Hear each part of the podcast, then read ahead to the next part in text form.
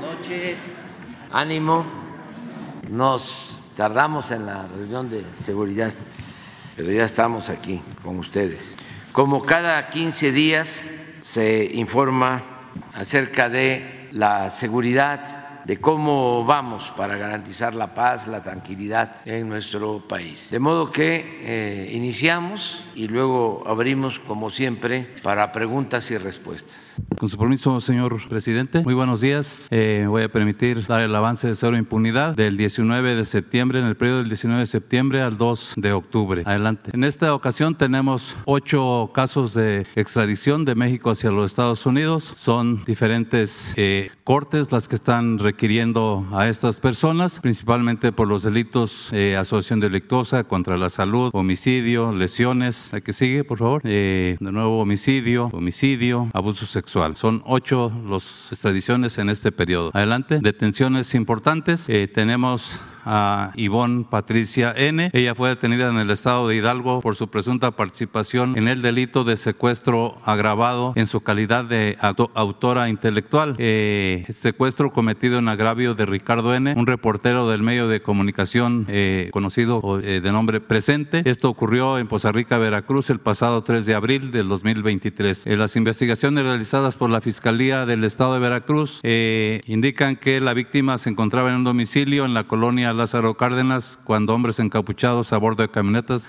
lo privaron de su libertad. Un día después, la víctima fue localizada en Tihuatlán, eh, Veracruz. Eh, Ivonne N. fue detenida en el estado de Hidalgo con el apoyo precisamente de la Fiscalía de Justicia de este estado. Adelante. Eh, otra detención importante es Martín Heriberto. Él eh, fue detenido por su probable responsabilidad en el delito de violación y asesinato de la doctora del IMSS, Ali Hassel N. Esto ocurrido en San José del Cabo, Baja California Sur. Las investigaciones realizadas por la Fiscalía del Estado de Baja California. Eh, el 18 de septiembre, la Policía Municipal localiza el cuerpo de la víctima en el interior de una maleta color rosa y con signos de violencia en el domicilio, un domicilio en la colonia Guaimitas. Eh, la necropsia determinó que la causa de la muerte había sido asfixia mecánica por estrangulamiento. Eh, Martín Heriberto era vecino de la víctima y ya está vinculado a proceso. Adelante. Tres vinculados a proceso. Se trata de Miguel, Rodrigo y José se les acusa de delitos de tráfico de indocumentados en la modalidad de albergue agravado, asociación delictuosa y cohecho. Esto en agravio de 290 migrantes. Los hechos ocurrieron en Jaltocan, Tlaxcala, el pasado 8 de septiembre. Las investigaciones indican eh, que la, eh, las investigaciones, investigaciones realizadas por la Fiscalía General de la República indican que la Secretaría de Seguridad de Tlaxcala recibió una denuncia anónima sobre un domicilio en la comunidad de San José Toxapa utilizado para ocultar a personas indocumentadas con esta información, eh, los elementos de la Secretaría de Seguridad Ciudadana de Tlaxcala localizaron a los, hoy, a los hoy detenidos, dando vigilancia al domicilio. Aquí, al notar la presencia policial, los tres intentaron huir y posteriormente incluso intentaron sobornar a los policías de Tlaxcala. En el domicilio se encontraban 290 personas, algunos menores de edad, en condiciones de hacinamiento. Ya fueron vinculados también a proceso con medida cautelar de prisión preventiva. Adelante. Otros vinculados a proceso se trata de Sean N y César N,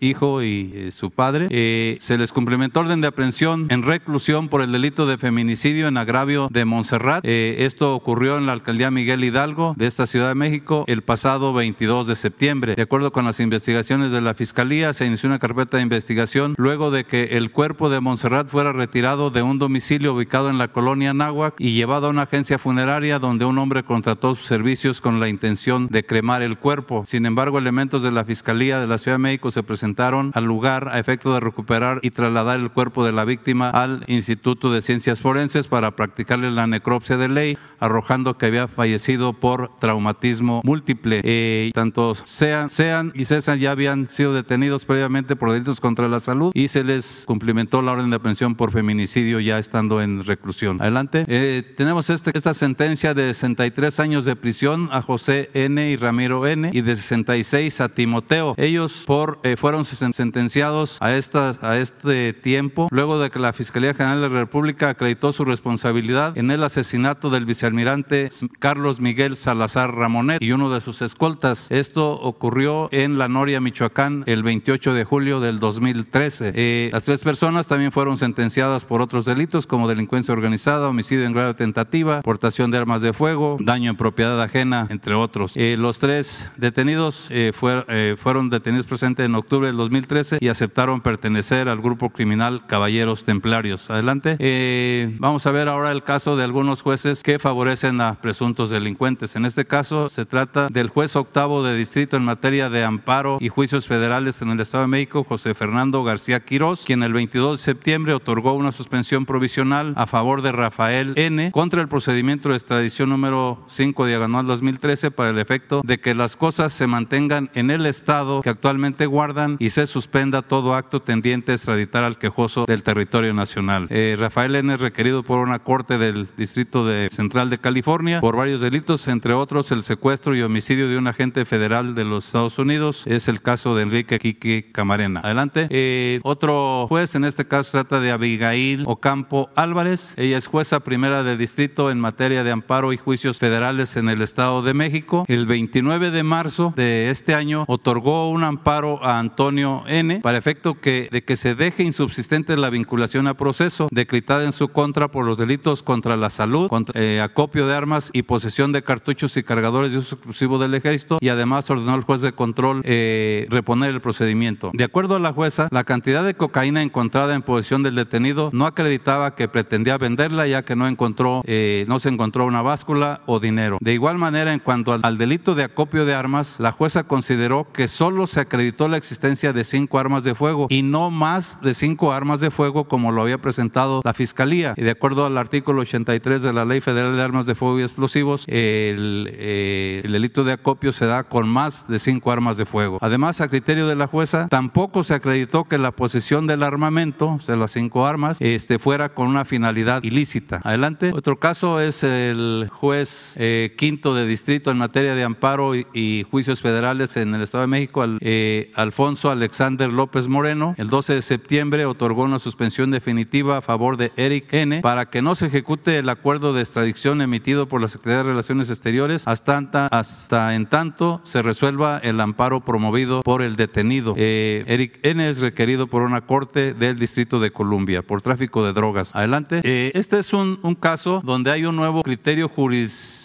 prudencial que beneficia a presuntos delincuentes. Eh, involucra este nuevo criterio a los magistrados del Pleno Regional en materia penal en la región centro-norte, con residencia aquí en la Ciudad de México, Héctor Lara González y Samuel, eh, Samuel Meraz Lares y Emma Mesa Fonseca. Eh, tenemos que el 22 de septiembre del presente año se publicó en el Semanario Judicial de la Federación una jurisprudencia aprobada por estos magistrados del Pleno Regional Centro-Norte en la que se establece como criterio obligatorio para los jueces jueces de amparo en 18 estados del país otorgar suspensiones provisionales contra la prisión preventiva oficiosa a manera de una concesión de tutela anticipada y con ello los obliga a aplicar otras medidas cautelares distintas, entre ellas incluso la libertad. Esta determinación se da a consecuencia de la resolución emitida por la Corte Interamericana de Derechos Humanos por los casos Sonpaxtle, Tepil y otros y García Rodríguez y otro en la que fue declarada inconvencional la prisión preventiva oficiosa. Adelante. Eh, ¿A quién va a beneficiar principalmente esta nueva, este nuevo criterio jurisprudencial? Pues a personas que estén procesadas por secuestro, por homicidio, por feminicidio, por delincuencia organizada, por desaparición, ya sea forzada o de particulares, por violación, por delito de trata, huachicol y, arma, y armas, entre otros. Sería cuanto. Me permito ceder el micrófono a la secretaria de Gobernación. Muchas gracias, presidente. Vamos a presentar el caso del fiscal de Morelos como parte eh, de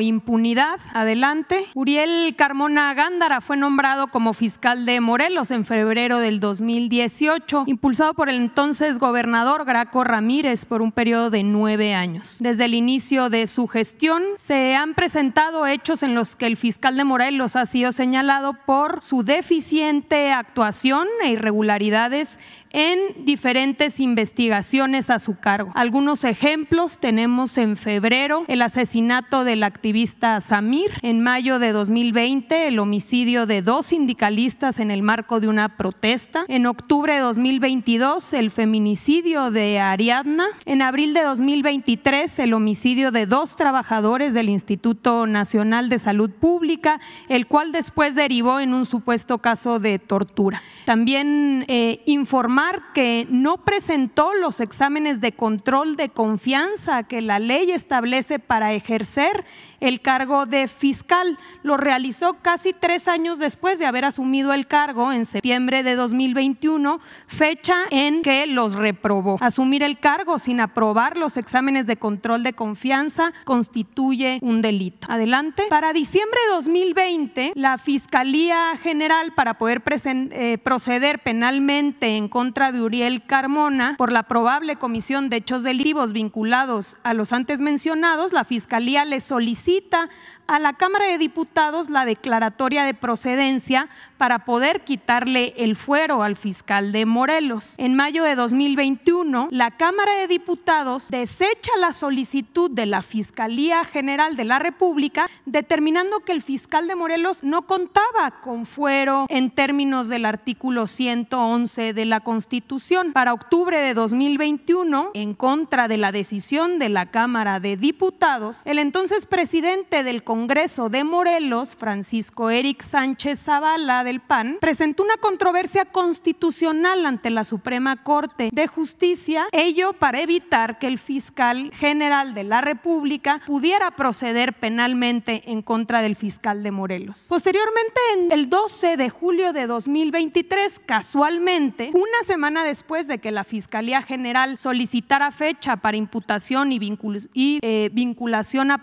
a proceso por diversos delitos, haciendo uso de su facultad de atracción, recordemos que la Suprema Corte de Justicia desempolva la controversia que ya llevaba un año, diez meses sin resolver y finalmente determina que el fiscal de Morelos cuenta con fuero para delitos federales. Cabe señalar que, conforme a la resolución de la controversia constitucional, queda claro que sí se puede proceder penalmente contra el fiscal por delitos del fuero local, como lo marca la Constitución de Morelos, que a la letra dice, para proceder penalmente en contra del fiscal general del Estado por la comisión de delitos durante el tiempo de ese encargo, no se requerirá la declaratoria del Congreso del Estado en la que señale si ha lugar o no a la formación de causa. Adelante. Una vez resuelta la controversia sobre el fuero de la Corte, la Fiscalía de la Ciudad de México solicitó tres órdenes de aprehensión por diversos delitos del fuero local relacionados con el caso del feminicidio de Ariadna, ya que el fiscal, la Fiscalía de Morelos intentó ocultar el feminicidio señalando que Ariadna N había muerto por una broncoaspiración y no así por traumatismo cráneoencefálico derivado de golpes. En las tres, en los tres, en las tres ocasiones, diversos tribunales colegiados de circuito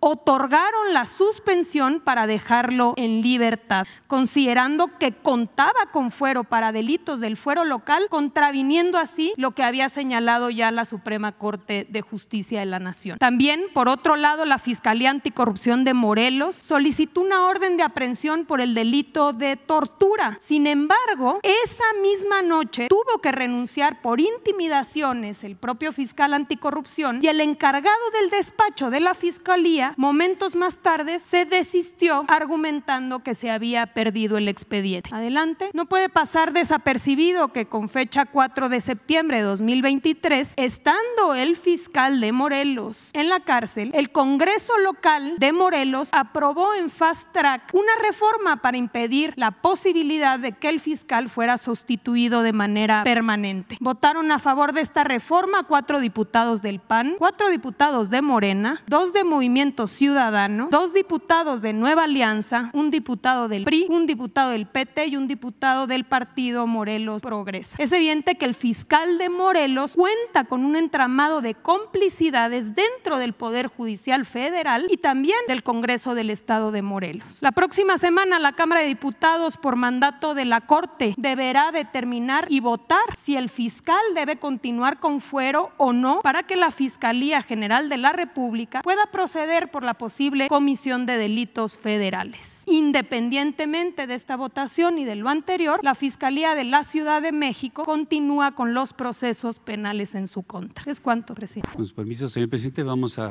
informar sobre las actividades de seguridad este, que se han realizado en estos últimos 15 días. Eh, los efectivos que tenemos eh, desplegados son 121.363 elementos de la Guardia Nacional, 136.431 de Fuerzas Armadas, haciendo un total eh, desplegado de 257.794. Asimismo, eh, vehículos, aeronaves y buques que realizan o que coadyuvan con las actividades de todo el personal desplegado. Adelante, por favor.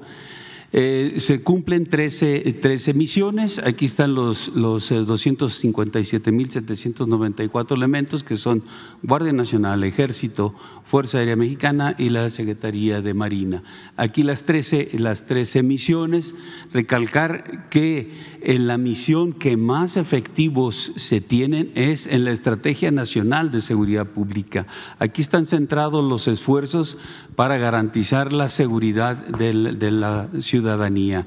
Eh, aquí, eh, en esta estrategia, es donde se atiende, donde se realizan eh, todas las actividades para lograr reducir los, homicidios y garantizar la seguridad de los ciudadanos. Aquí podemos ver 178.941 elementos de Fuerzas Armadas y de Guardia Nacional enfocados a esta tarea. Y las 13 restantes que también son parte de la estrategia, pero que se tienen menores efectivos, como son las aduanas, eh, puertos, la vigilancia del espacio aéreo nacional, la, frontera norte y sur, el, combate al mercado ilícito de combustibles, la seguridad de instalaciones estratégicas y una serie de, acciones que todas coadyuvan a la seguridad del Estado mexicano. Adelante, por favor. los apoyos de, la Guardia Nacional a algunas de las actividades importantes, apoyo en búsqueda de personas, en donde hay eh, 245 elementos, 13 binomios, están eh, participando en 13 estados, 18, en 18 ocasiones han proporcionado esta, esta, este tipo de apoyo. También en el traslado de fertilizantes, en esta quincena fueron 11.033 toneladas, donde, donde 3.458 efectivos de la Guardia eh, estuvieron dándole seguridad a esos traslados. También el traslado de internos en reclusorios, 14 se presentaron 14 traslados con 22 internos, 993 efectivos eh, de la Guardia. Participando. Eh, en carreteras tiene presencia eh, importante, centrado los esfuerzos en ocho estados con mayor incidencia de robo, 2.535 efectivos realizando esta actividad, 1.616 vehículos han llevado a cabo en estos 15 días 10.514 operaciones en lo que es aduanas, eh, con presencia en las aduanas fronterizas y aeroportuarias, 4.113 efectivos en las 21 aduanas fronterizas y en 11 aeroportuarias. Eh, en aeropuertos también, en aeródromos también, en 77 aeropuertos, 27 aeródromos, donde se encuentran 1.242 elementos de la Guardia realizando las operaciones de revisión, que en esta quincena fueron 9.425 operaciones.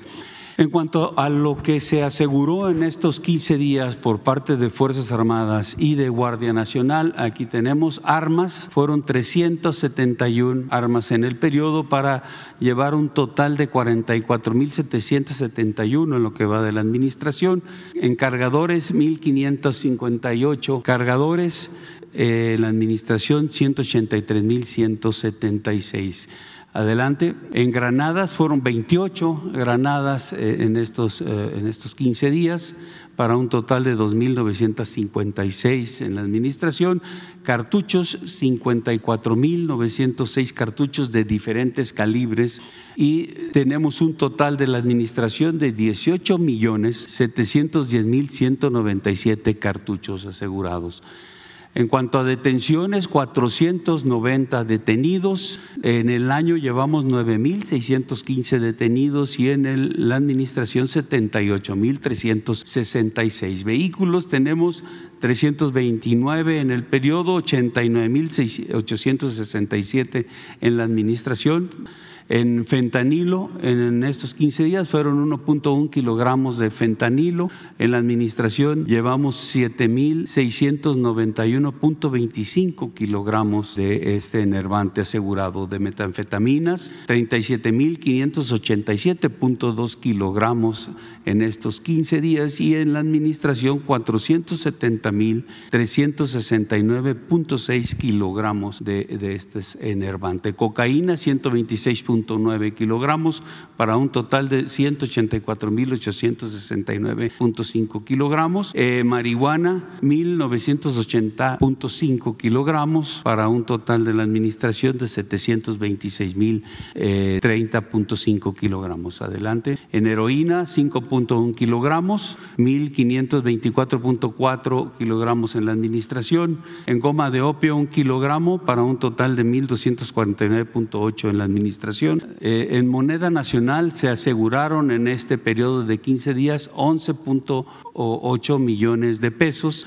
para un total de 626.1 millones de pesos asegurados a la delincuencia y en cuanto a dólares americanos, 1.414.314 eh, dólares en, en los 15 días y para un total de 138.7 millones de dólares que le fueron asegurados o le han sido asegurados a la delincuencia. En cuanto a plantíos, 333 plantíos en el periodo que son, corresponden a 47.2 hectáreas de, de, marihuana para un acumulado de 68.718 plantíos en 9.189.5 hectáreas en lo que va de la administración. Adelante. En cuanto a amapola, 220 plantíos en 18.1 hectáreas.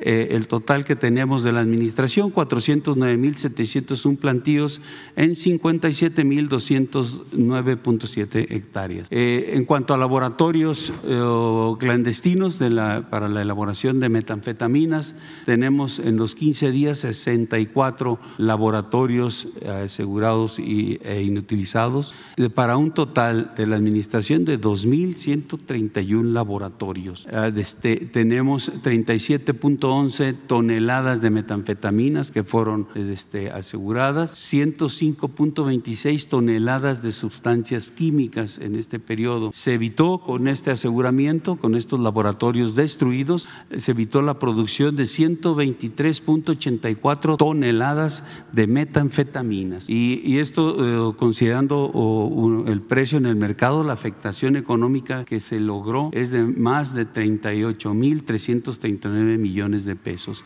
Y si nos vamos a los números de la administración, pues son 188.59 toneladas de metanfetaminas que se han asegurado, 1.435.63 toneladas de sustancias químicas que se encontraban en esos laboratorios y que fueron destruidas y se ha logrado evitar la producción de 7.288.84 toneladas de metanfetaminas, más de 1.8 billones de pesos el estimado de la afectación a la delincuencia organizada.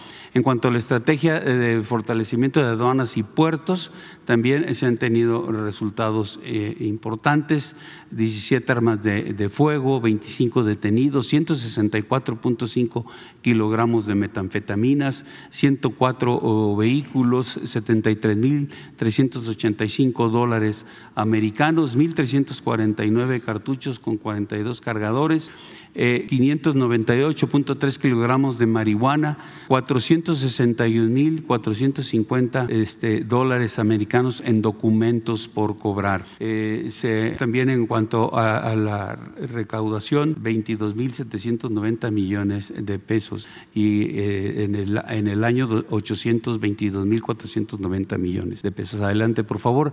En cuanto al combate al mercado ilícito de combustibles, un millón mm, nueve mil quinientos ochenta litros de hidrocarburos recuperado en estos 15 días para un total de, en el año de 13 millones 883 mil 382 litros y en el acumulado de la administración 56 millones 34 mil 727. Tomas clandestinas que, se, que fueron localizadas e inhabilitadas en el periodo del 19 de septiembre al 2 de octubre fueron 162, en el año 4.250 y en la administración 27.484. Adelante, por favor. En cuanto a, la afectación a grupos delictivos a través de las actividades de inteligencia, fueron este, cuatro grupos delictivos que están el Cártel Jalisco Nueva Generación, Cártel del Pacífico, Pueblos Unidos y una célula independiente que se lograron la detención con el empleo de inteligencia de 51 detenidos. Adelante, por favor. En, los equipos de trabajo interinstitucional, estos equipos están dedicados eh, eh, de manera permanente y exclusiva precisamente a atender la parte de homicidios, identificar a los generadores de esta violencia, de estos homicidios y actuar eh, a través de todas las instancias de seguridad. están centradas su actividad en siete estados, Guanajuato, Estado de México, Baja California, Chihuahua, Jalisco, Michoacán y Guerrero. Y eh, se han logrado 121 detenidos, 34 armas de fuego aseguradas, 54 vehículos, más de 2 millones eh, de pesos, 700 mil pastillas de fentanilo, 10.5 kilogramos de metanfetamina, 0,54 kilogramos de cocaína y 6,88 kilogramos de marihuana. Eh, aquí están todas las dependencias incorporadas en estos equipos de trabajo. Tenemos al Ejército Mexicano, la Secretaría de Marina, Guardia Nacional, Secretaría de Seguridad y Protección eh, Ciudadana, la CONADAI, el CNI, la CONAO y la Fiscalía General de la República. Adelante, por favor. En cuanto al, esfuerzo nacional, la aportación de la Guardia Nacional en todo este esfuerzo este, que se hace por todas las instituciones, aquí vemos que el, 47% eh, de todos los resultados que se identifican eh, vinculados a la, a la parte de seguridad pública, el 47% lo tiene la Guardia. Y aquí citar algunos fentanilo, del total asegurado, el 45% lo ha hecho la Guardia Nacional. En los detenidos, el 44% lo ha realizado la, Guardia. En rescate humanitario, el 88% eh, eh, de esta actividad la ha efectuado la Guardia. El 43% de aeronaves aseguradas ha sido la Guardia. El 56% de vehículos asegurados también es actividad de la Guardia el 21% de armas de fuego, el 60% de cartuchos, el 58% de moneda nacional asegurado y el 16% de dólares americanos. Adelante, por favor. En cuanto al plan DN3, plan de la Guardia y plan de, de Marina, hubo en los 15 días 62 eventos atendidos con 11.869 elementos. Eh, fueron lluvias, eh, derrumbes, desbordamientos, incendios, explosiones, accidentes y derrame de sustancias eh, químicas. Adelante, por favor. En búsqueda y rescate también se realizaron 66 operaciones, 36 rescates diversos, 5 evacuaciones médicas y un accidente aéreo. Adelante. En cuanto a las operaciones de seguridad del ferrocarril interoceánico, del, istmo de Tehuantepec. Eh, se continúan con 17 bases de operaciones, eh, tres estaciones navales avanzadas con mil elementos realizando esta actividad. Adelante. En cuanto a la operación Sargazo, 1950 elementos, 16 embarcaciones se apoyan seis municipios, 12 buques sargaceros y se logró eh, en, este periodo 370 eh, este, toneladas de, de, sargazo.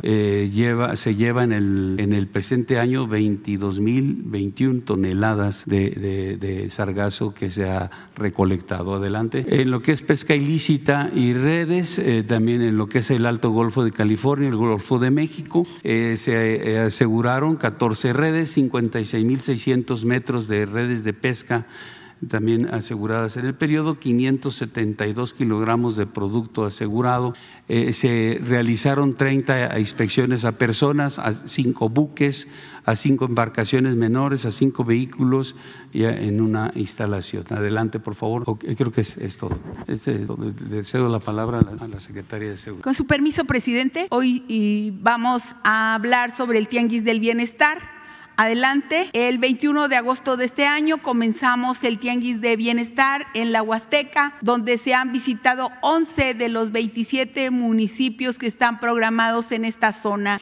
Aquí vienen los municipios a donde hemos ido y también nos faltan Olitla, Hueyixtlalpan e Ixtepec del estado de Puebla, así como 13 de San Luis Potosí, es Gilitla, Matlapa, Axtla, Tampacán, San Martín, Chalchicuautla, Tampamolón Corona, Tanquián de Escobedo, San Vicente, Tacuayalab, San Antonio, Aquismón, Ébano, Tanlajasi, Tancanhuitz. Y eh, adelante, recordar que de agosto de 2021, cuando usted nos dio la instrucción de iniciar este programa, eh, a la fecha se han entregado más de 9.7 millones de bienes y artículos nuevos totalmente gratuitos y se ha atendido a más de 402 mil familias de municipios vulnerables. Esto recordar que han sido decomisados, confiscados,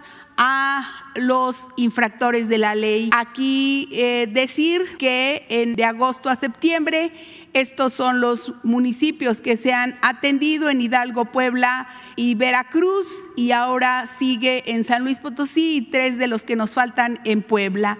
Eh, con esto devolvemos al pueblo lo que por derecho le corresponde. Ahora, si nos permite un video y sería nuestra intervención.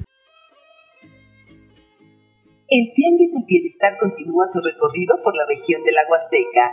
El pasado 8 de septiembre concluyó la atención en los estados de Hidalgo y Veracruz e inició su camino por Puebla para visitar los municipios de Tepango de Rodríguez, Huehuetla, Camocautla y Coatepec. Después llegará a Olinclá, Huitlalpan e Ixtepec para entregar bienes confiscados de primera necesidad a las personas que más lo necesitan. A partir de octubre y hasta diciembre visitará San Luis Potosí, donde atenderá 13 municipios. Hasta el momento, el Tianguis del Bienestar que inició en agosto de 2021 ha entregado 9.795.000 bienes a 402.545 familias en 211 municipios de Oaxaca, Chiapas, Guerrero, Hidalgo, Veracruz y Puebla. Con mejores procesos ha logrado en 25 meses de operación ahorros superiores a los 737 millones de pesos en el pago de renta de espacios y almacenes.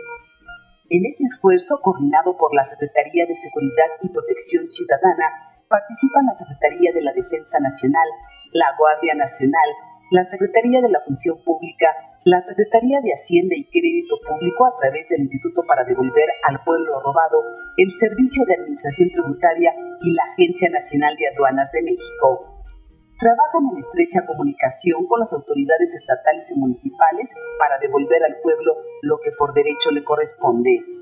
Porque, por el bien de todos, primero los pobres. A ver, quedó pendiente la mañana, aunque sin lista. Buenos días, presidente. Gracias. Dalila Escobar de Proceso. Eh, primero preguntarle sobre el tema, bueno, sobre el ataque a los encuestadores de Morena que se dieron en Chiapas. Eh, lo que informó la dirigencia nacional del partido es que eh, dos de ellos perdieron la vida, bueno, los encontraron sin vida, y uno más sigue secuestrado. preguntarle primero qué información tiene al respecto de eso y a raíz de ese aspecto, porque eso fue en el municipio de Juárez, en, en Chiapas, cuáles son los puntos puntos que han encontrado que puedan ser de preocupación en torno a la seguridad en este estado, eh, en específico por el tema también en el contexto electoral, cómo van a atender a la población, cómo van a atender también a quienes trabajen en este contexto, contexto de proceso electoral, eh, incluso a quienes participen en cualquier, en cualquier nivel. Y le digo sobre todo en tema de la población porque han señalado que ha habido muchos casos de reclutamiento forzado. A veces ya ni es ni por miedo que se sumen a estas filas, sino porque los meten a la fuerza. Bueno, ya este, eh, se tiene información de los casos eh, de lo que lamentablemente sucedió en Juárez, Chiapas, en los límites de Chiapas con Tabasco. Creo que Rosa Isela tiene eh, los datos sobre esto y eh, yo puedo ampliar sobre otros temas, sobre lo que nos estás preguntando acerca de la seguridad de la gente, de los promotores de partidos, de dirigentes, porque vienen las elecciones. Con su permiso, presidente. Primero decir que lamentamos y condenamos la muerte de dos encuestadores del partido Morena y la desaparición de otro de ellos. Expresar nuestra solidaridad y condolencias a los familiares y seres queridos de las víctimas. decirles que desde el momento en que ocurrieron los hechos, coordinamos las acciones correspondientes para atender la situación a través de la Mesa de Construcción de Paz estatal y personal de la CONACE, el cual reforzó el trabajo de las Fiscalías Generales de Chiapas y Tabasco para comenzar las investigaciones. Allá se encuentra un grupo de la Secretaría atendiendo precisamente este problema. Informarles que se logró resguardar a otros dos trabajadores que se encontraban en el sitio, en el Hotel eh, Benito, eh, allí en Juárez, Chiapas. Y em, además, eh, aquí hasta el momento decirles que hay tres detenidos por estos hechos, a quienes se les aseguró una camioneta, un arma de fuego y objetos sustraídos a las víctimas por lo que nosotros queremos asegurar que no habrá impunidad respecto de este caso. Reiterar que hemos venido trabajando y que vamos a continuar en la investigación, eh, en las acciones de búsqueda también para localizar al encuestador que aún continúa desaparecido. No escatimaremos esfuerzos y las fiscalías de Chiapas y Tabasco seguirán informando de los avances.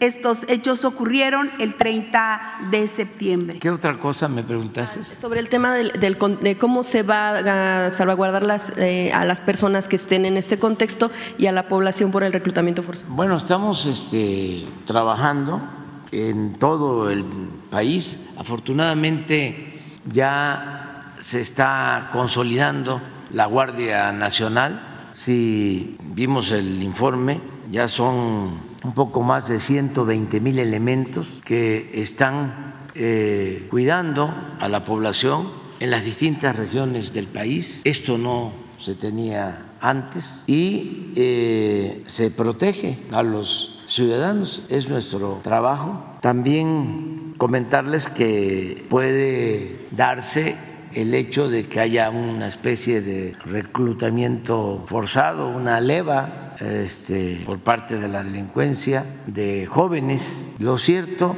es que muchos jóvenes eh, están teniendo oportunidades de estudio, de trabajo, lo que no se hacía antes. Y eh, ya no es fácil que puedan los delincuentes eh, fortalecer sus filas, ya no hay este ejército de reserva que tenían anteriormente, cuando los jóvenes no eran tomados en cuenta, cuando lo único que hicieron fue llamar a los jóvenes ninis de manera despectiva, que ni estudian ni trabajan. Ahora ya los jóvenes tienen derecho a la educación, al trabajo.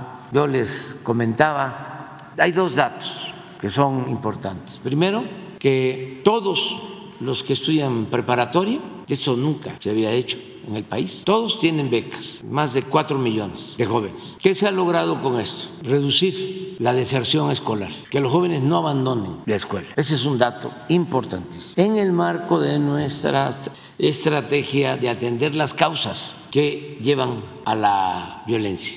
El otro dato importante, ayer lo mencionaba, es de que en lo que va de nuestro gobierno hemos destinado 100 mil millones de pesos solo al programa Jóvenes Construyendo el Futuro. Dos millones seiscientos mil jóvenes han sido contratados como aprendices, se les paga un salario mínimo, se les otorga un seguro de IMSS y de estos dos millones seiscientos mil jóvenes, el 60% se queda a trabajar de manera permanente, los contratan en los mismos talleres, en las empresas, en los comercios, donde se forman, donde se capacitan. Esto no se hacía antes. En cinco sexenios anteriores, 30 años, destinaron a los jóvenes en general 7 mil millones de pesos. Y nosotros, en cinco años, solo en un programa, 100 mil millones de pesos. Entonces, sí puede estar sucediendo de que las bandas de la delincuencia organizada no tengan eh, jóvenes porque se les están quitando los semilleros, no pueden eh, enganchar a los jóvenes. Antes eh, solo decían las autoridades, ahí están los halcones, ahí están los jóvenes halconcitos trabajando para la delincuencia, reportando quiénes entraban a un pueblo, quiénes salían. Todo eso es lo que ha significado la estrategia que hemos aplicado de atender las causas que originan la violencia. Y vamos a seguir adelante, protegiendo a todos. En el caso de los dirigentes, quienes están encabezando a las, eh, los agrupamientos. Ya se les planteó tanto a la señora Xochitl como a Claudia, se les planteó eh, que tenemos la obligación de ofrecerles protección, vigilancia. Eh, se está hablando con, ellas. Tengo entendido que ya una de ellas aceptó de, las de la vigilancia, la protección. Y hoy Hoy este, hay reunión. ¿Quién aceptó? Aceptó Claudia y hoy. Hoy a las 12 es la reunión. Sí, no, también para que no se vaya a malinterpretar, no lo ha rechazado, ¿eh? nada más que quiere saber las condiciones y hasta hoy va a las 12 del día a resolver. Bien, presidente. También si este fue un tema de preocupación que va también de la mano, como usted ha mencionado, con el asunto de los jóvenes, el tema de la migración, de la reunión que se tuvo con, con funcionarios de Estados Unidos y cómo preparan pues atender, dar pues de cara a procesos electorales en ambos países sí, y hay veces que se puede recrudecer la violencia en torno a estos contextos, eh, sobre todo por los controles que se puedan querer tener sobre algunos territorios en el país, no nada más aquí. Preguntarle cuál fue el asunto que abordaron y si hay preocupación en torno a esta situación. Bueno, ayer eh, nos reunimos con un representante, el presidente Biden, que tiene que ver con inversiones con la promoción de inversiones en el mundo y se habló de proyectos productivos, de eh, la llegada de inversiones a México, del plan Sonora y de otros proyectos. Básicamente, hay cooperación en lo económico, en lo comercial, ya se sabe, en este tiempo México eh, ocupa primer lugar en cuanto a la relación económica comercial con Estados Unidos. Es eh, el socio económico comercial más importante en el mundo de Estados Unidos. Y nos estamos complementando, se está fortaleciendo la integración económica y está llegando mucha inversión extranjera a México. Ya también se dijo que eh, en el semestre de este año la inversión extranjera que llegó a México suma 30 mil millones de dólares. Como nunca, es histórico, nunca había llegado tanta inversión extranjera al país. Y otro dato también para este, informar a la gente de que vamos bien, agradecerle a nuestros paisanos migrantes, es que el Banco de México dio a conocer eh, el incremento en el monto de remesas, lo que envían nuestros paisanos a sus familiares en México y creció, sigue creciendo. Eh, de continuar así, el año pasado llegaron 58 mil millones de dólares. Este año, como vamos, va a pasar los 63 mil millones de dólares. Es muy buena eh, noticia. Hablamos de estos temas. ¿De seguridad no hay preocupación en torno no, por la, llegada de inversión? No, eh, va a haber una reunión el jueves. Eh, creo que viene el jefe del Departamento de Estado, el señor Blinken, y otros funcionarios. hay una reunión, viene también el fiscal general de Estados Unidos es una reunión de los equipos que trabajan en los temas de migración, de seguridad, narcotráfico, todos estos temas. Eh, esto es el jueves, ¿no? Pasado mañana. Vienen aquí, al Palacio. ¿Sí va a estar usted presente en la reunión? Yo me voy a reunir con ellos, pero eh, es una reunión de trabajo de los equipos. Yo nada más este, para desearles que eh, les vaya muy bien en los acuerdos. Gracias, presidente. En otro tema, eh, en estos días se ha hablado mucho eh, sobre el asunto, bueno, usted ha referido mucho el asunto de estas declaraciones y de toda esta información que surge en torno al, al, al, ex titular de la Unidad Especial de Investigación y Litigación el caso Ayotzinapa, Omar Gómez Trejo. Eh, se habló del tema de, de, que, bueno, pues usted lo investigaría por asuntos que están relacionados con una supuesta o posible protección a Murillo Caram. Sin embargo, de un asunto que no se ha hablado, pero que también está relacionado, eh, que está, tiene que ver con el asunto de las órdenes de aprehensión que se habían cancelado en el mismo tiempo en el que se estaban elaborando todas estas, eh, todos estos recursos para ver eh, a quienes se podía detener y obtener más información y juzgar, por supuesto.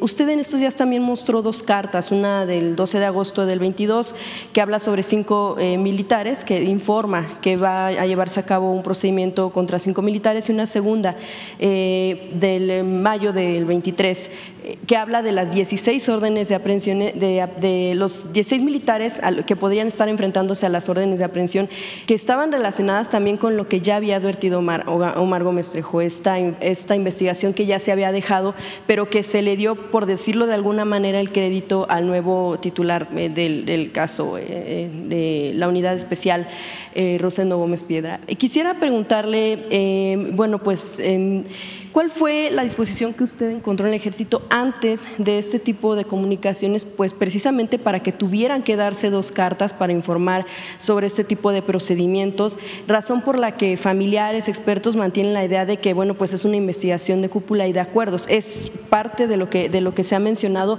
por este tipo de situaciones que se han dado en torno a cómo se está juzgando o el procedimiento que se está tomando para juzgar a militares en este caso de Ayotzinapa. Eh, hubo resistencia en este sentido, por lo cual usted tuvo que verse obligada a enviar este, estas dos cartas al general secretario? Eh, ¿O cómo estuvo la situación del tema de las órdenes de aprehensión? ¿Por qué informarlas si ya había una instrucción que pues tendría que seguirse de abrir eh, el tema de la investigación y de acatar lo que se estuviera haciendo en torno a este caso? Mire, este, ya lo he explicado, eh, lo vuelvo a describir. Hicimos el compromiso de conocer toda la verdad sobre el caso de los jóvenes desaparecidos en Iguala y eh, iniciamos los trabajos con este propósito. Son tres eh, actividades, tres tareas. Primero, saber bien qué sucedió la noche del 26 de septiembre del 2014 en Iguala. ¿Qué pasó con los jóvenes? Segundo, ¿por qué eh, inventaron hechos. E incluso eh, llevaron a cabo actos de tortura para eh, elaborar lo que se conoce como la verdad histórica, que ya está demostrado que no obedece a la realidad. Querían darle un carpetazo al asunto, inventaron los hechos ocurridos. Y lo tercero, lo más importante, es conocer el paradero de los jóvenes, encontrar a los jóvenes. Entonces, ahí vamos avanzando en la investigación. Como se estaban deteniendo a personas, se estaba investigando, se estaba avanzando, pero lentamente, muy lentamente, le pedí a Alejandro Encinas el año pasado, desde el principio, que eh, continuara la investigación, las, este, búsquedas, seguir eh, hablando con testigos protegidos, indagando, porque lo de la verdad histórica llevó a que algunos que habían participado o no que fueron torturados obtuvieran su libertad. Y a partir de ahí se concertó una especie de pacto de silencio. Se, se enredó, porque lo que buscaban era que nunca se supiera lo que había sucedido y quiénes eran los responsables. Entonces, Encinas me presenta un primer informe y vienen nombres de posibles responsables, algunos eh, detenidos, otros no. Por ejemplo, en ese informe venía como responsable el procurador de ese entonces, Murillo Caran, y venían como cinco o seis eh, militares en ese primer informe. En general como 20 que había que solicitar las órdenes de aprehensión. De manera extraña, había pasado mucho tiempo y el procurador, por ejemplo, que ya había él asumido su responsabilidad, permanecía en libertad. Había pasado muchísimo tiempo. Después de que él había declarado es de dominio público su responsabilidad en eh, el proceso de investigación. Él y el señor Cerón. Entonces, nos reunimos una vez que tenemos el reporte, porque habíamos llegado a un acuerdo con el presidente de la Corte, con el fiscal, de que este era un asunto de Estado y que teníamos que ir a fondo y ayudarnos para conocer la verdad y hacer justicia. Entonces, cuando me entregan el informe, el primer reporte, los llamo, nos reunimos y aquí está, les informo, este reporte de la comisión que se creó con ese propósito, el reporte que entregó Alejandro Encina. Eh, trabajen para que se consoliden las averiguaciones con pruebas y, de ser el caso, que se soliciten las órdenes de aprehensión. Ahí pasó algo muy raro hubo una rebelión en la Fiscalía General y en la Fiscalía Especial. Y se negaron, esto el fiscal especial lo acaba de decir, lo reconoce. Que no podía ser en 24 horas lo que sí, porque podía haber un riesgo ahí. Sí, este, sí, sí, sí, sí. Pero es muy raro porque también la del GEI, una señora, me dijo a mí que necesitaban 90 días. Imagínense ustedes con la red que yo considero de complicidades llegaba hasta la fiscalía, inclusive la red de complicidades que llegaba a la fiscalía especial, pues iban a fugar todos, no íbamos a detener nada, a nadie. Y este, actuando de manera precavida, pues uno supone de que pueden estar apostando, porque también ya este asunto eh, lo tiene como bandera el bloque conservador y la OEA y este organismo de derechos humanos, la Comisión Interamericana de Derechos Humanos, que la dirigió eh, Álvarez y Casa y que sigue teniendo mucha influencia en todos estos grupos. Entonces, ¿qué sucedió? Que hay una rebelión y se queda el fiscal con dos, tres eh, ayudantes, ministerios públicos, elaborando la documentación para presentar las órdenes de aprehensión y renuncian ministerios públicos y renuncia el mismo fiscal. Entonces me llamó mucho la atención para eh, dinamitar la decisión de actuar. Quieren de último momento incorporar a 10, 15 militares más, 20 militares más, pensando porque no nos conocen, piensan que somos iguales, de que de esa manera íbamos a dar marcha atrás, de que no íbamos a actuar, porque no íbamos a querer tener un problema eh, con el ejército. ¿Se hubiera tenido, presidente? O sea, sí se hubiera no, No, porque este, el ejército y sus mandos actúan con lealtad y yo soy el comandante supremo de las Fuerzas Armadas. Nunca voy a dar una orden para reprimir al pueblo, pero sí doy órdenes para que se haga realidad la justicia. Espérame porque es interesante el tema. Entonces renuncian, se van hasta los de la Interamericana en protesta, no todos, pero fueron como dos, se quedaron dos pero se fueron los demás, entre los que se fue esta señora que me dijo que por qué no esperábamos 90 días. No, esa se quedó, es otra señora. Este, por eso eh, yo lo lamento mucho porque pues, esto no es un asunto personal, pero estaba el eh, procurador Murillo Cara como si nada y todos tranquilos. Entonces se actúa. Ah, también argumentaban que no estaban sólidas las investigaciones, tan, tan sólidas que eh, los abogados que los defienden no han podido este, liberarlos, aun cuando eh, tienen buenas influencias. Entonces, ¿por qué di eh, la orden por escrito para que no quedara duda de que actuamos en contra de la impunidad y que además no se puede juzgar a una institución como el ejército, fundamental para el fortalecimiento del Estado Nacional, fundamental para mantener nuestra independencia, nuestra soberanía. No se puede eh, socavar una institución como el ejército solo por el mal comportamiento de 1, 2, 5, 10, 15, 20 30, 40, 50, 100 de sus miembros. El error que cometieron en su momento, cuando fabricaron la llamada verdad histórica, fue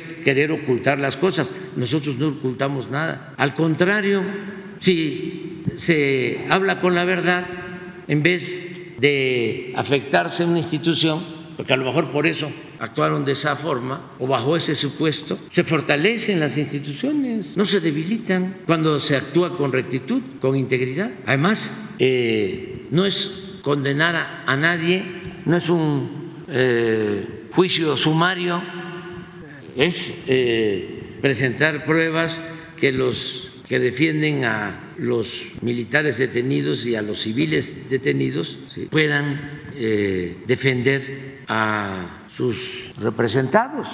Eso es la justicia. Entonces, se llevó a cabo eso primero y luego se eh, continuó la investigación y se amplió a otros eh, militares. Los 16 son los mismos de las 21 eh, de las órdenes de aprehensión que se cancelaron cuando estaba, estaba Gómez Trejo y después se reactivaron cuando estaba Rosendo Gómez. Sí, no sé si este, son exactamente los mismos pero sí este, todos los que se consideran que han participado de manera directa o indirecta son presuntos responsables. Por ejemplo, hay un general, en ese entonces era coronel, y antes de Ayotzinapa, antes de septiembre, un mes o dos meses antes, eh, hay unas grabaciones que hace la DEA, eh, donde graban a unos delincuentes hablando de eh, ese coronel, creo que nieto. Este, pero no había sucedido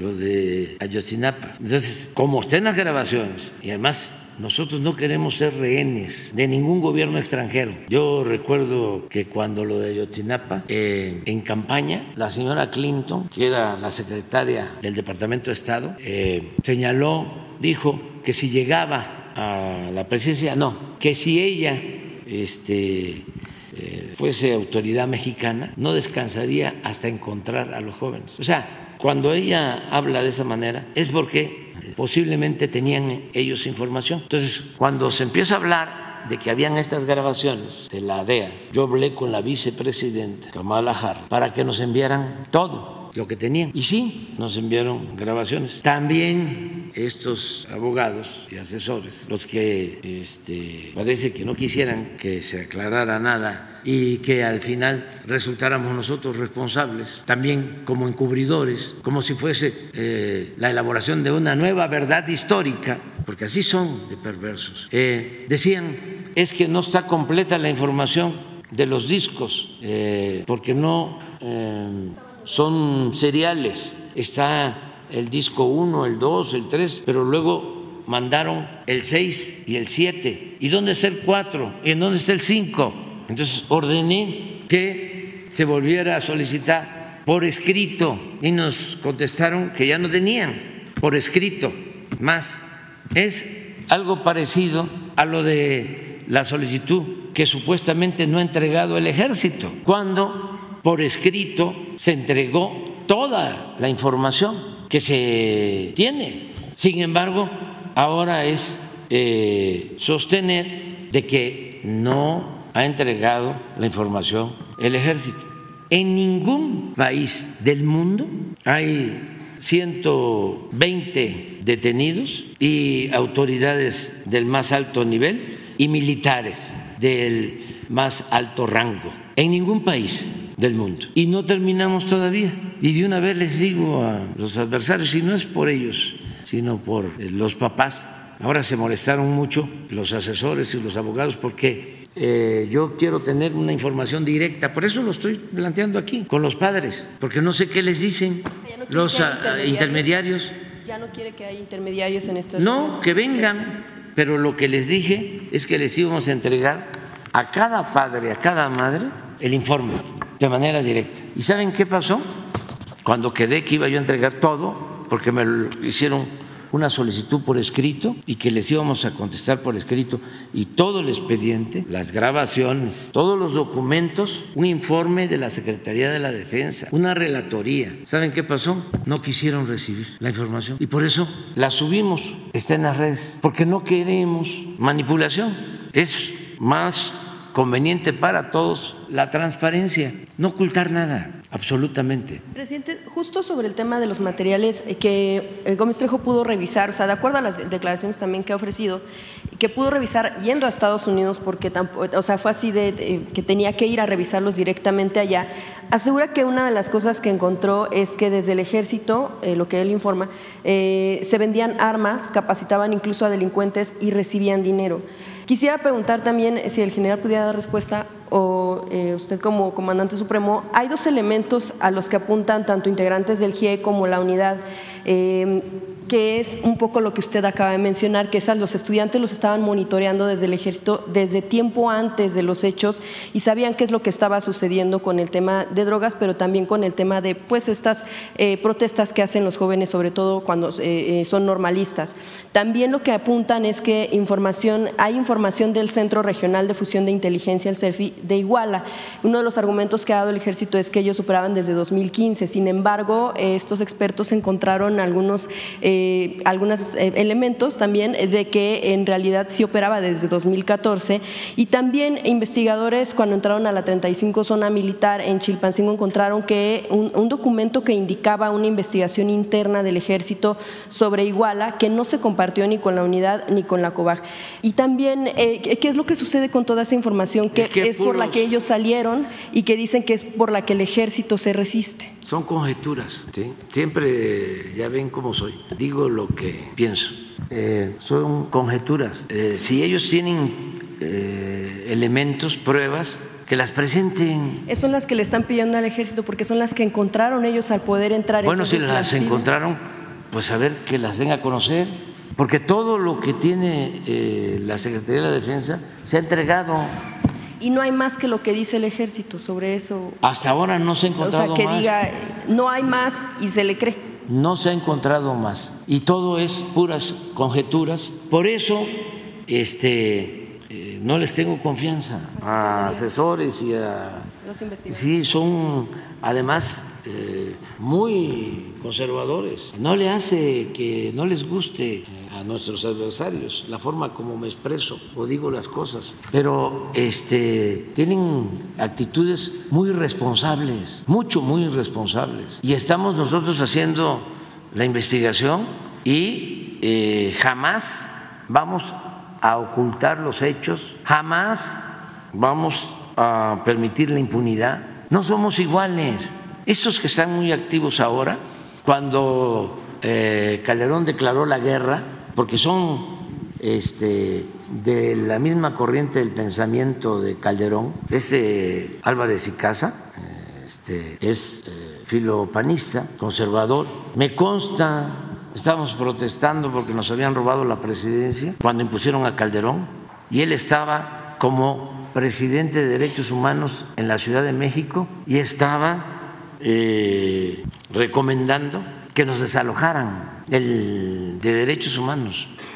Es que se disfrazan de ambientalistas, de defensores de derechos humanos, de intelectuales, etcétera, etcétera, etcétera. Pero con todos los aparatos de inteligencia que tiene el ejército, sí sería creíble que entonces no supieran sobre los movimientos tanto de los grupos del crimen como de los propios estudiantes que, supieran a dónde van. todo lo que este, eh, se ha logrado ha sido porque han habido eh, informes del ejército, de Marina, de eh, las instituciones. No ocultamos nada. Incluso ya usted lo adelantaba, Ángela Huitrago, del GIEI, que fue de las, de las últimas que quedó, em, eh, afirma en una entrevista a proceso que al ejército se le debería de investigar por, por, desobediencia, obstrucción y ocultamiento por no entregar toda la información.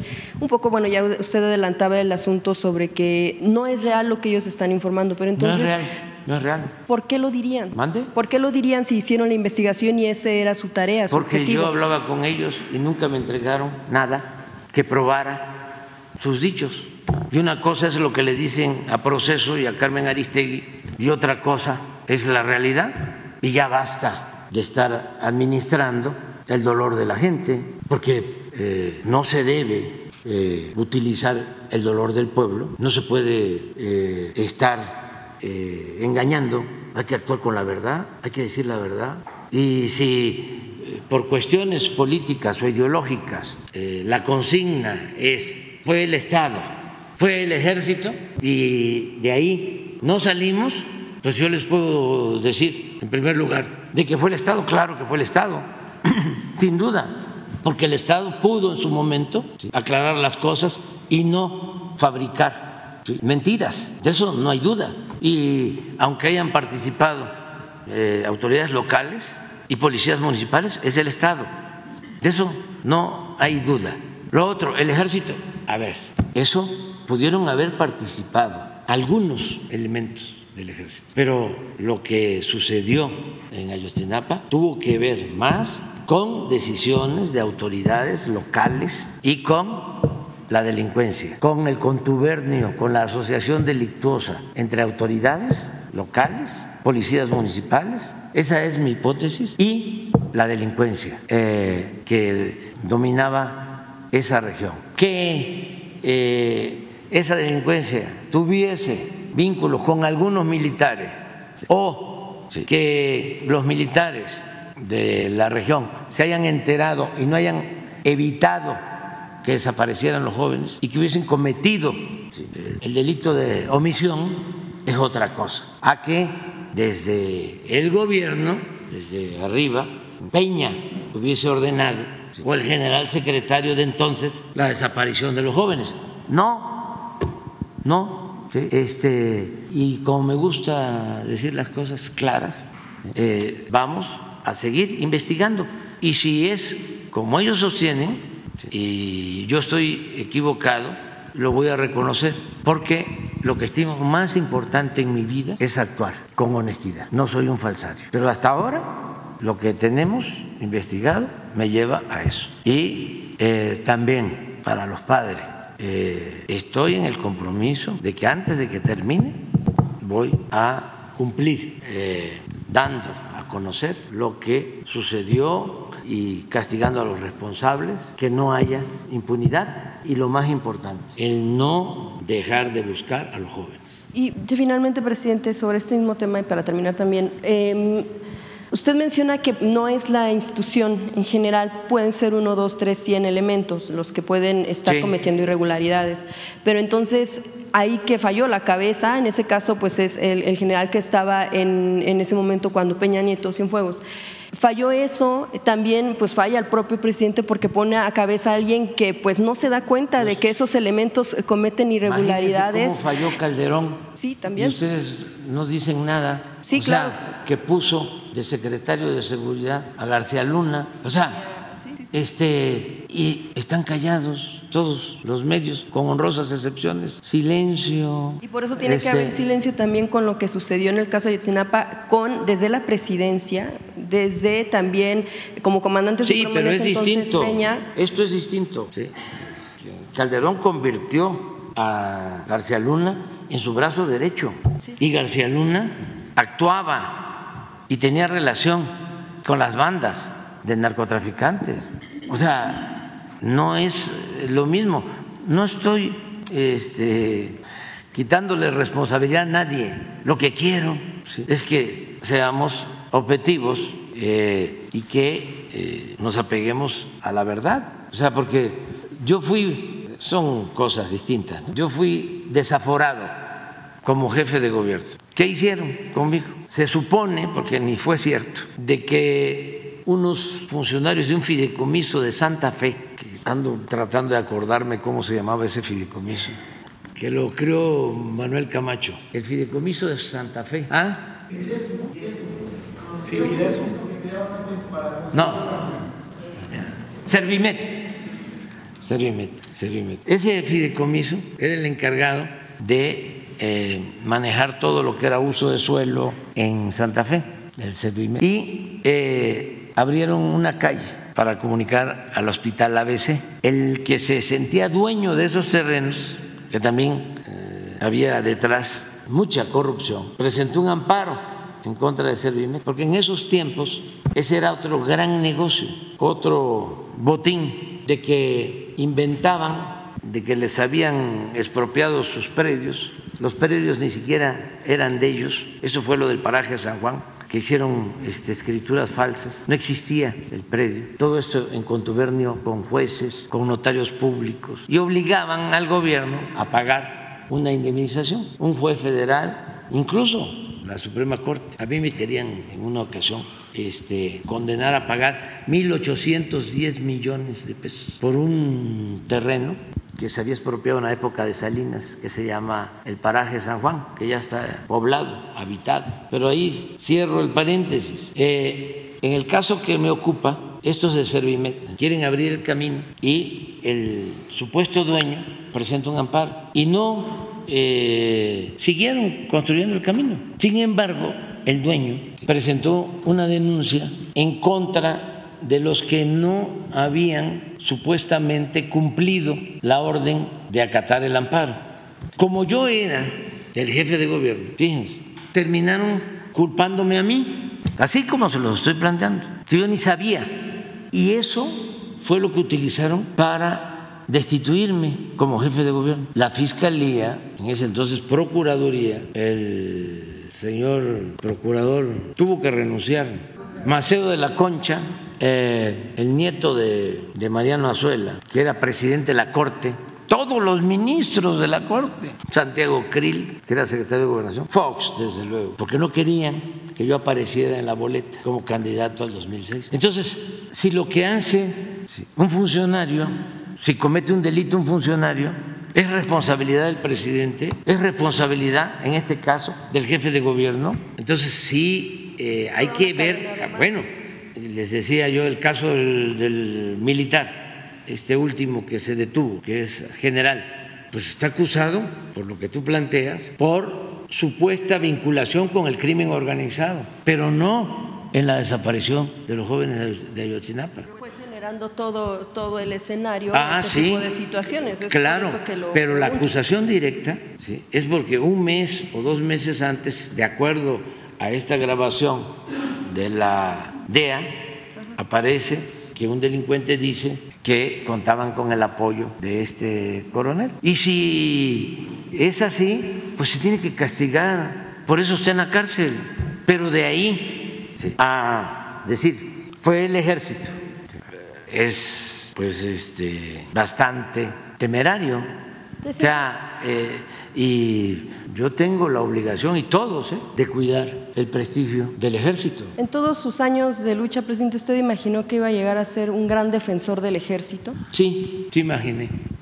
Porque como conozco la historia y este, a lo mejor conviene este, recordarla en breve, eh, Victoriano Huerta, un mal militar, encabezó con el apoyo del embajador de Estados Unidos, Wilson, un golpe de Estado y asesinaron al apóstol de la democracia de México, a Francisco y Madero, un presidente bueno, de los que admiro, de los únicos tres presidentes que admiro, Juárez, Madero y Lázaro Cárdenas, y un gobernador, el único Venustiano Carranza, gobernador de Coahuila, desde que detuvieron al presidente Madero aquí en la sala de juntas, de donde despacho, y lo bajaron a la intendencia y lo tuvieron cuatro cinco días preso, junto con el vicepresidente José María eh, Pino Suárez, en la intendencia, que por eso hicimos un museo y se llama la Intendencia de la Traición. Y ahí estuvieron y de ahí lo sacaron. Eh, Francisco Cárdenas fue el encargado de la ejecución también un mal militar que había estado combatiendo a zapatistas y a revolucionarios en el sur de Veracruz. Y a él lo escogió Huerta y se entrevistó con él. Y según el maestro Taracena, le ofreció Huerta una copa de coñac. Y ahí fraguaron ese terrible eh, asesinato que avergüenza, es de las manchas más terribles en la historia de México. Bueno, Huerta manda un telegrama diciendo a todos los gobernadores que él era, él era el presidente y todos, menos uno, se sometieron. Y fue Venustiano Carranza que dijo no. Y el Congreso de Coahuila entonces convocó a la rebelión para restablecer la legalidad y la democracia. Y ahí se autoriza la creación de un ejército para enfrentar a la dictadura. Y ahí se funda el actual ejército para luchar por la legalidad, por la democracia y en contra de la usurpación y del asesinato del presidente Madero. Entonces, como conozco eso, pero además conozco todos los pueblos de México, y en los pueblos de México viven la familia de los soldados, y son hijos de campesinos y hijos de obreros, hijos de comerciantes, nada más para el informe de ustedes, de los 25, 26 generales de división que hay en el país, la mayoría son hijos de campesinos, hijos de obreros, hijos de mecánicos, hijos de comerciantes, hijos de militares. Nuestro ejército es un ejército popular. Por eso digo que el soldado es pueblo uniformado y cuando han cometido errores, que los han cometido, ha sido fundamentalmente por órdenes de autoridades civiles, por órdenes de los presidentes civiles. Entonces, sí, tienes razón, defiendo al ejército y defiendo a las Fuerzas Armadas. Y ¿saben eh, quién también defiende al ejército y defiende a las Fuerzas Armadas? La mayoría del pueblo de México. Y como decía el liberal, el nigromante, Ignacio Ramírez, en el tema religioso. Él era anticlerical, pero decía, yo me hinco donde se hinque el pueblo. ¿No pones eh, la última eh, encuesta sobre qué opina el pueblo de México del ejército y de la marina? Son temas muy interesantes, ¿no? No se van a quejar. O sea, miren lo que se están perdiendo los conservadores, que ahora, como ya este, este, les advertimos en el letrero de que no vean la mañanera, porque les puede ocasionar este, un problema emocional a ver, una precisión. Espérate, ahorita no, no, no, no, no, no, no. Ya. Este, vamos a ver nada más esto. Este, y no hay impunidad para nadie. que comete un delito es castigado. Pero ya basta de simular. Ya les he platicado cómo todos estos de las organizaciones supuestamente no gubernamentales, Progres, Buena Ondita, se opusieron a nuestro movimiento, llamaban a no votar. Eh, miren, y es el INEGI en 2022 la Marina, el Ejército y la Guardia Nacional, bueno, siguen contando con la mayor percepción de confianza por parte de la población. Marina 89.6, ¿qué año? 22, 23 90.1. El Ejército 87.1, 87.2 de aprobación. ¿O es que el pueblo no cuenta? ¿O estos asuntos nada más son para el tratamiento de los académicos, de los expertos, de la élite, de la llamada clase política? Porque esta es a población abierta. Guardia Nacional, miren, apenas creo que cumplió cuatro años, ¿no? 80%. La Fiscalía General, 64. Jueces, 59. Policía Ministerial o Policía Judicial, que así se conocía antes, o de investigación, 59, Policía Estatal, 58, Ministerios Públicos en los estados, Fuero Común, 58. Policía Preventiva Municipal, 55. Esto, esta es percepción, porque ya saben, esto viene de lejos. Tránsito, 47. Porque también este, en defensa de los tránsitos, ¿saben cómo nos manipulaban? De que la corrupción era la mordida. La corrupción, así lo difundía la mafia del poder político y del poder económico, eran los eh, de tránsito, la mordida y eh, los grandes atracos que se cometían no eran calificados como corrupción. Robaban a manos llenas los de arriba y no perdían ni siquiera su respetabilidad. Hasta se llegaba a decirle a los hijos, estudia para cuando seas grande, algunos casos, no, no todos, pero sí se les decía, estudia para cuando seas grande, seas como don fulano, don mengano, don perengano, unos reverendos ladrones. Entonces, este, esto es, y no somos iguales este, vamos a aclarar todo. Nos falta menos de un año, pero eh, estamos trabajando. Eh, ahora ya Luisa María y Rosa Isela me están ayudando también para avanzar en el caso de Ayotzinapa y aprovechando, pedirle a quienes tienen información, a quienes participaron y están arrepentidos, decirles que eh, es tan importante hacer justicia y encontrar a los jóvenes que hay lo que se llaman testigos protegidos, criterios de oportunidad, todo lo que ayuden dándonos información, te los vamos a agradecer mucho. Y nosotros protegemos, ayudamos a quienes nos apoyen, que recuerden que el gobierno somos todos y todos podemos ayudar, todos podemos ayudar. Entonces hay eh, quienes participaron, están libres, saben lo que sucedió, hay quienes están en la cárcel, hay familiares, mucha gente que nos puede ayudar y este y los vamos a cuidar, los vamos a proteger y les vamos los vamos a agradecer mucho. Va a ser una gran contribución el ayudarnos a esclarecer estos hechos, porque así es como se va purificando la vida pública del país, siempre buscando la verdad, siempre eh, haciendo valer la justicia. Entonces, que nos ayuden todos. Adelante. ¿Qué tal, presidente? Iván Saldaña del Heraldo de México. Preguntarle, la Corte ya ordenó al Senado nuevamente nombrar a los tres comisionados faltantes del INAI acusó que la Cámara Alta está incurriendo en una omisión inconstitucional. ¿Usted pugnaría porque se llegue a un acuerdo o que se queden vacantes estas, bueno, que queden estas vacantes? Y también aprovechando, ah, ya que estamos hablando del Poder Judicial, ayer se vio a la consejera jurídica de la presidencia ir a la Corte. ¿Qué asuntos abordaron? Ya que pues está este distanciamiento y si se reunió también con la eh, presidenta eh, Norma Piña, la consejera jurídica. Bueno, de lo primero, pues es un asunto entre el Poder Judicial y el Poder Legislativo.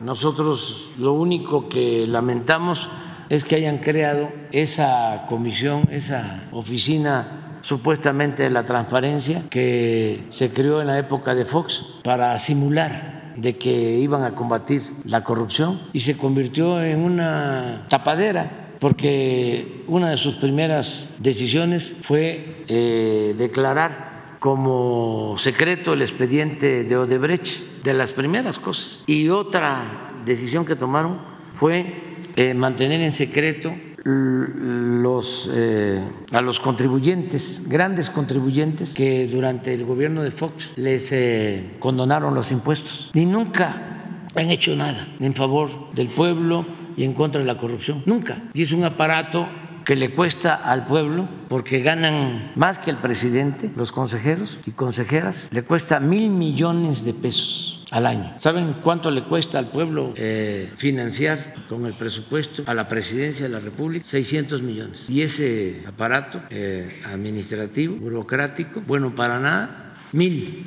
millones. Pero ese es un asunto entre poderes, es mi opinión, eh, la externo, porque es de dominio público. Yo siempre he dicho lo mismo.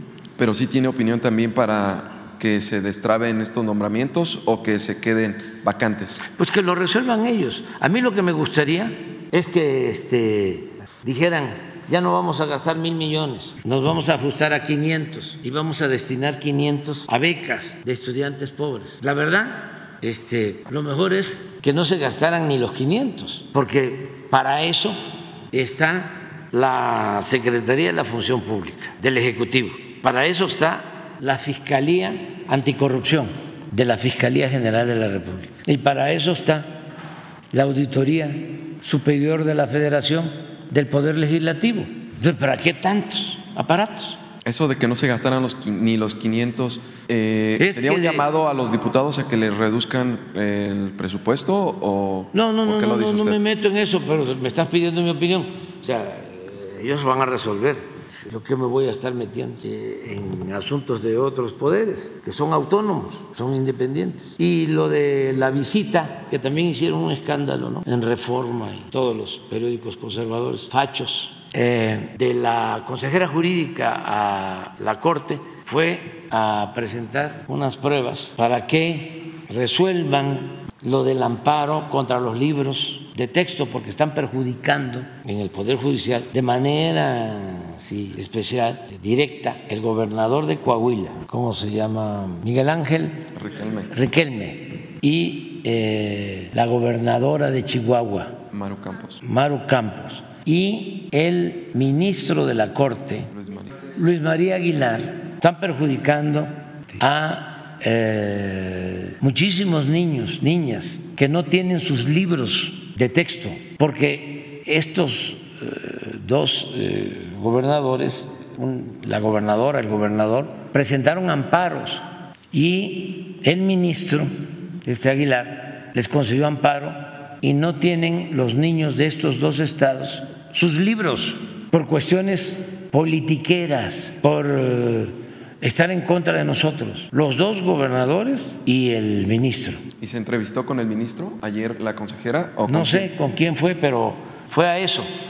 No creo que se haya entrevistado con la presidenta, pero sí este, fue a presentar pruebas sobre este tema, porque sí nos importa mucho, está pasando el tiempo y no tienen libros. ¿Y qué le comentó ella después de esta...? No, no, no hablé, ni cuando salió ni cuando regresó, porque yo soy respetuoso de la decisión que toman los servidores públicos. Presidente, en, en un segundo tema me gustaría preguntarle también, eh, ayer, eh, más bien la semana pasada, usted dijo que iba a presentar ayer eh, la lista de las personas que iban a renunciar a su cargo para competir por alguna candidatura y también iba a ir mencionando los relevos y ya está ya está, usted ya tiene esta lista y aprovechando nada más en el tema que se hablaba, ya que se hablaba del ejército, el Comité del 68 que pues ha sido una organización de lucha durante más de cinco décadas, dice que no fue el Estado Mayor,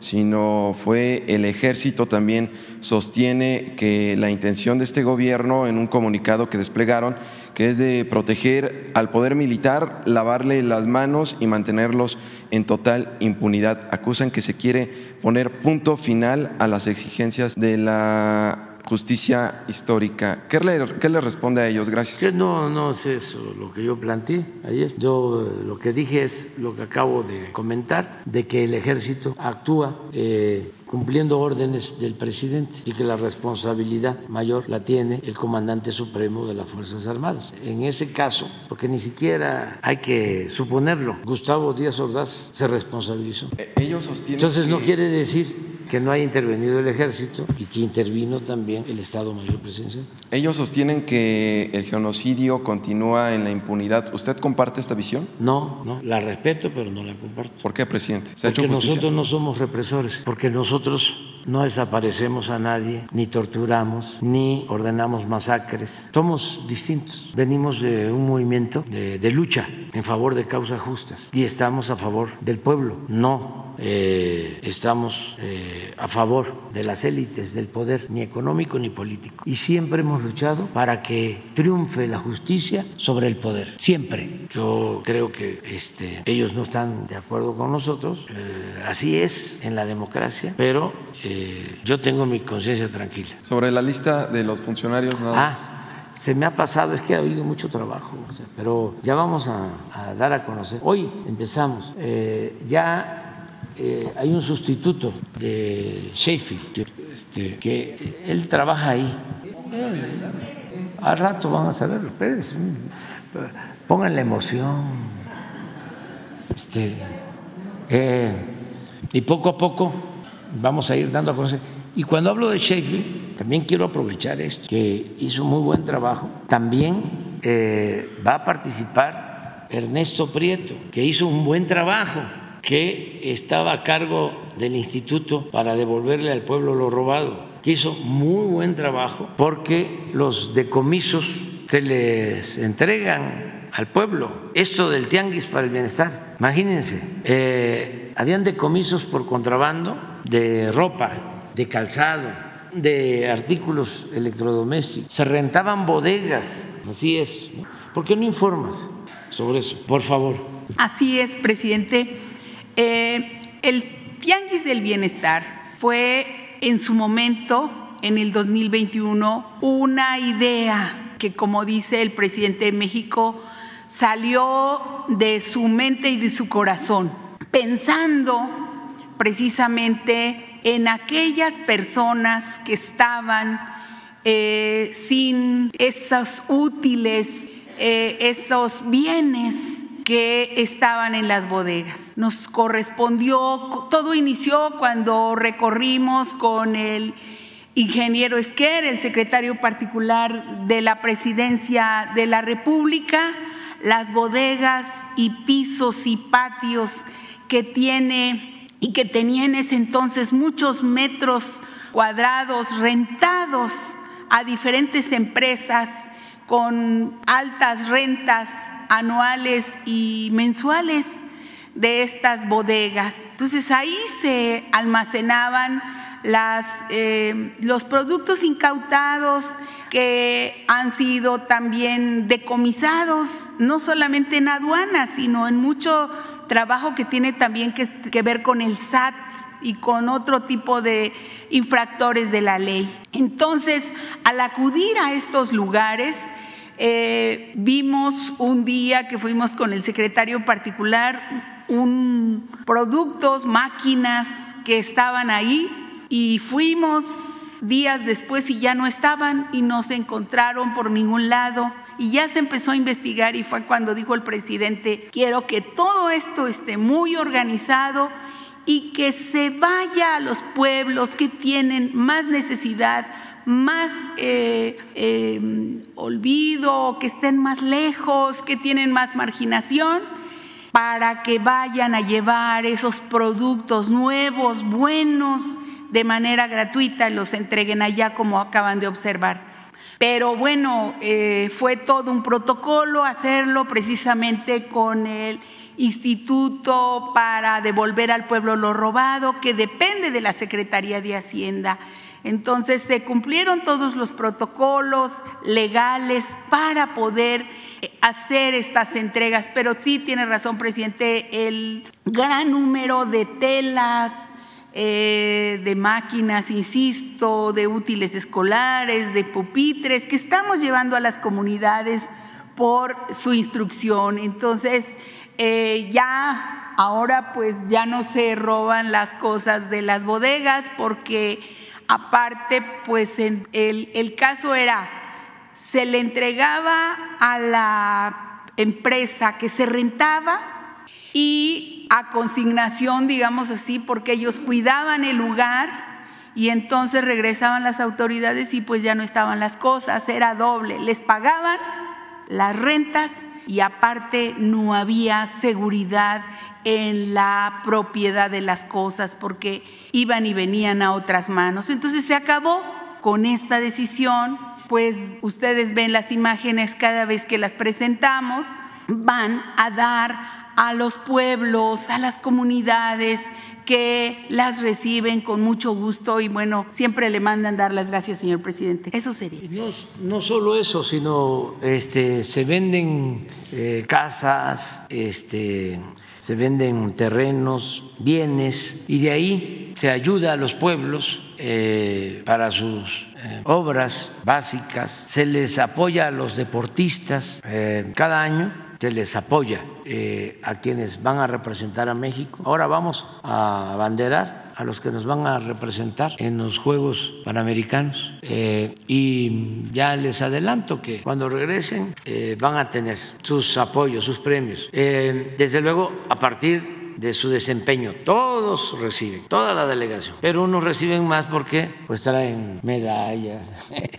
y este, porque es un esfuerzo que ellos hacen, sus padres, sus familias, sus entrenadores. Y eh, el Instituto para devolver al pueblo robado eh, es el encargado de eso. Y ahí estaba Ernesto Prieto, que con Sheshi, según entiendo, van a Guanajuato a ver si son los coordinadores, dirigentes de la transformación. Entonces tengo que hablar bien, porque así es, además de, de todos, o no puedo hablar este, aquí bien de una persona y mal de otra. El caso también, porque quiero aclararlo, como ha salido esto del 68 eh, y de los militares y del general García Barragán, abuelo de Harfush, he tenido también que decir que si no hay eh, pruebas y como son tiempos de elección, pues debe de actuarse con responsabilidad. Pero así como eh, pido que no se juzgue a la ligera, que no haya juicios sumarios que no afecten a Harfush, también quiero decir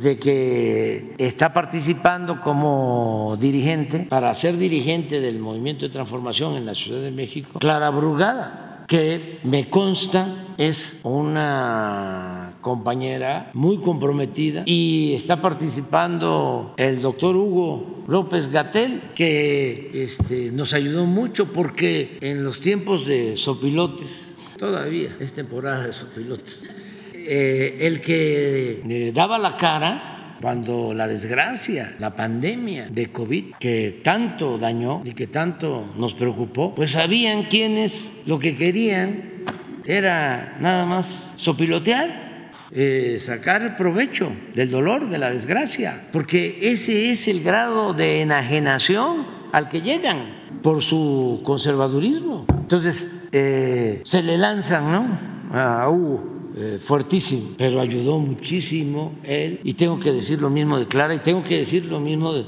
Carrefour, este, y tengo que decir lo mismo de todos, porque aquí ni modo, y además quién va a decidir al final, pero no solo en el caso de ellos, en el caso de quienes van a ser las autoridades en la Ciudad de México y en el país, el pueblo. El pueblo va a decidir y el pueblo ya está muy informado y no se va a dejar manipular. Ya no es el tiempo de antes, ya pasó eso. Ya tenemos que celebrar que México es otro en cuanto a su desarrollo político, su nivel de desarrollo político. Hoy en la mañana decía yo que no hay que sepa, a lo mejor ustedes me van a ayudar, un país en donde el gobierno se reúna todos los días o los miembros del gabinete de seguridad se reúnan de lunes a viernes para atender el problema de la inseguridad y de la violencia. Si saben ustedes de algún gobierno que haga esto, me lo informan. Y también si saben